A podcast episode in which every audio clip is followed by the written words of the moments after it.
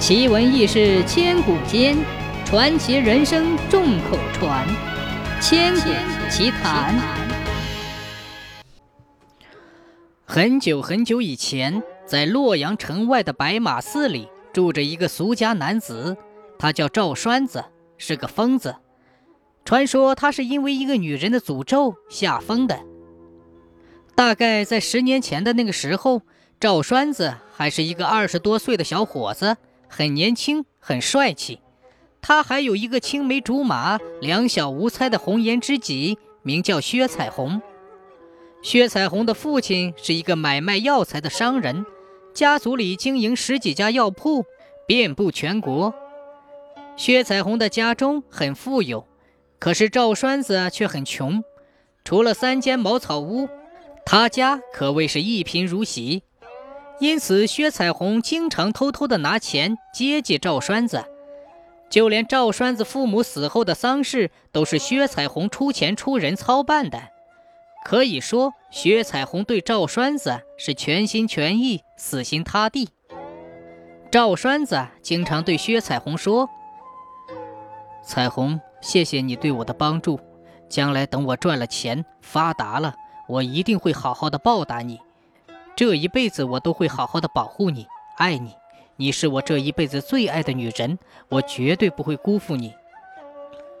每每听到赵栓子这么说，薛彩虹都会甜笑着依偎在赵栓子的怀里。她相信赵栓子，她的一颗心全都放在了赵栓子身上。薛彩虹经常想早点和赵栓子成亲，可是每次提起，父母都是坚决反对。他们说赵栓子不是好人，他家又那么穷，根本配不上薛彩虹。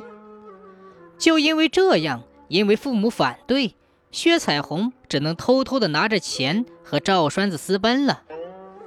虽然是私奔，但是他们并没有跑多远，因为薛彩虹还是想着有一天父母会接受赵栓子的，因为在薛彩虹看来，赵栓子是一个很有能力、有前途的人。他相信自己的眼光。就这样，他们在洛阳城郊买了一处宅子住了下来。一切安顿好之后，薛彩虹把从娘家偷偷带来所有的钱全部交给了赵栓子保管。他说让赵栓子用这些钱去实现自己的理想和抱负，而薛彩虹自己每天在家中做饭、绣花、读书，日子过得安安静静。俗话说：“男人有钱就变坏。”这话一点儿也不假。那个赵山子拿了钱之后，就像变了个人。他并没有拿钱去做什么买卖，也没有去买什么生活用品，更没有找人打通关系做个小官，而是背着薛彩虹在外面过起了浪荡公子的生活。每天，赵栓子都会到外面花天酒地。开始，他还会晚上回家。后来干脆晚上也不回家了，常常是找个花楼的姑娘搂着就睡了。可怜的薛彩虹只能日日夜夜的苦等，期盼赵栓子能够回到从前。一天傍晚，薛彩虹自己吃了晚饭，就在灯下读书。原来是赵栓子搂着个女人推门进来了，一看他们就是酒喝多了。两个人摇摇晃晃直奔床头，看都没看薛彩虹一眼。如果赵栓子在外面花天酒地，薛彩虹看不见也就算了。可是赵栓子竟然把姑娘带回了家，当着自己和别的女人亲热，薛彩虹再好的脾气也控制不住了。他上前拉扯赵栓子和那个女人，那个女人很识趣的躲开，站到一边。可是赵栓子却狠狠地把薛彩虹推开了，脚下站不稳的薛彩虹一头碰到墙上，鲜血顺着后脑勺不断的流了出来，整个人晕晕乎乎的倒在地上。奄奄一息的薛彩虹躺在地上，向赵栓子伸出了一只左手，他希望赵栓子能够把自己扶起来。赵栓子此时已经清醒了，他和那个女人围在薛彩虹身边。两人不知该怎么办。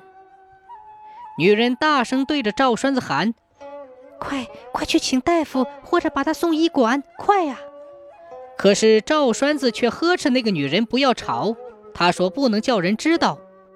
赵栓子抓住薛彩虹的手说：“秀娘，对不起了，这辈子是我负了你，你好好投胎，下辈子不要再遇见我。”说完，赵栓子竟然用手捂住薛彩虹的嘴鼻，让她不能呼吸。薛彩虹用尽了力气咬了赵栓子一口。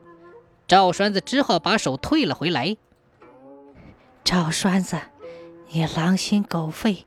我诅咒你，诅咒你遇到的每个女人，在你眼里都是我七窍流血的模样，你永世都不得安宁。说完，薛彩虹就断气了。他的双眼没有合上，直直地盯着赵栓子。那个女人见状，吓得呼喊着逃走了。赵栓子沉默了片刻，他抱着薛彩虹的尸体来到后院，把她扔在了水井里。赵栓子慌忙慌张地收拾了细软，就跑了，一夜都没有停歇。天亮了，赵栓子来到一处茶棚，折腾了一夜，他早饿了，打算在茶棚吃点东西，再继续赶路。呃，老板，来壶茶，三个馒头。赵栓子说着，就坐在一张桌子前。他不放心的四处望了望。赵栓子一抬头，差点丢了半条命。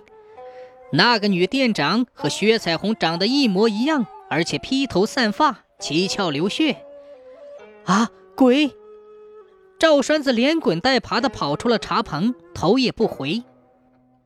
难道秀娘的诅咒灵验了？不，一定是我眼花了。鬼神这种事怎么可能存在呢？一定是我太累了，所以眼花了。又走了半日，赵栓子来到了一个小镇，他饿得快虚脱了，急忙进镇子找吃的。一进镇子，赵栓子就被吓得魂飞魄散。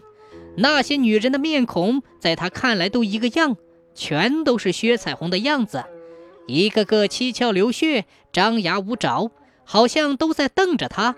都伸着手要抓他，赵栓子吓得四处逃窜，躲在一个草堆里，很久不敢出来。赵栓子的精神长期处于紧张环境中，加上又累又饿，他终于疯了。疯疯癫癫的赵栓子到处乱跑，因为看到那些女人还是薛彩虹冤死索命的样子，他只能一直跑，一直跑。后来，他跑到了洛阳城附近的和尚庙，住持收留了他。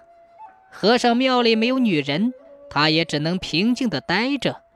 虽然嘴里还时常说着疯话，但是没人在意，也没人询问，一直到他死去。正所谓一朝作孽，一世不得安生。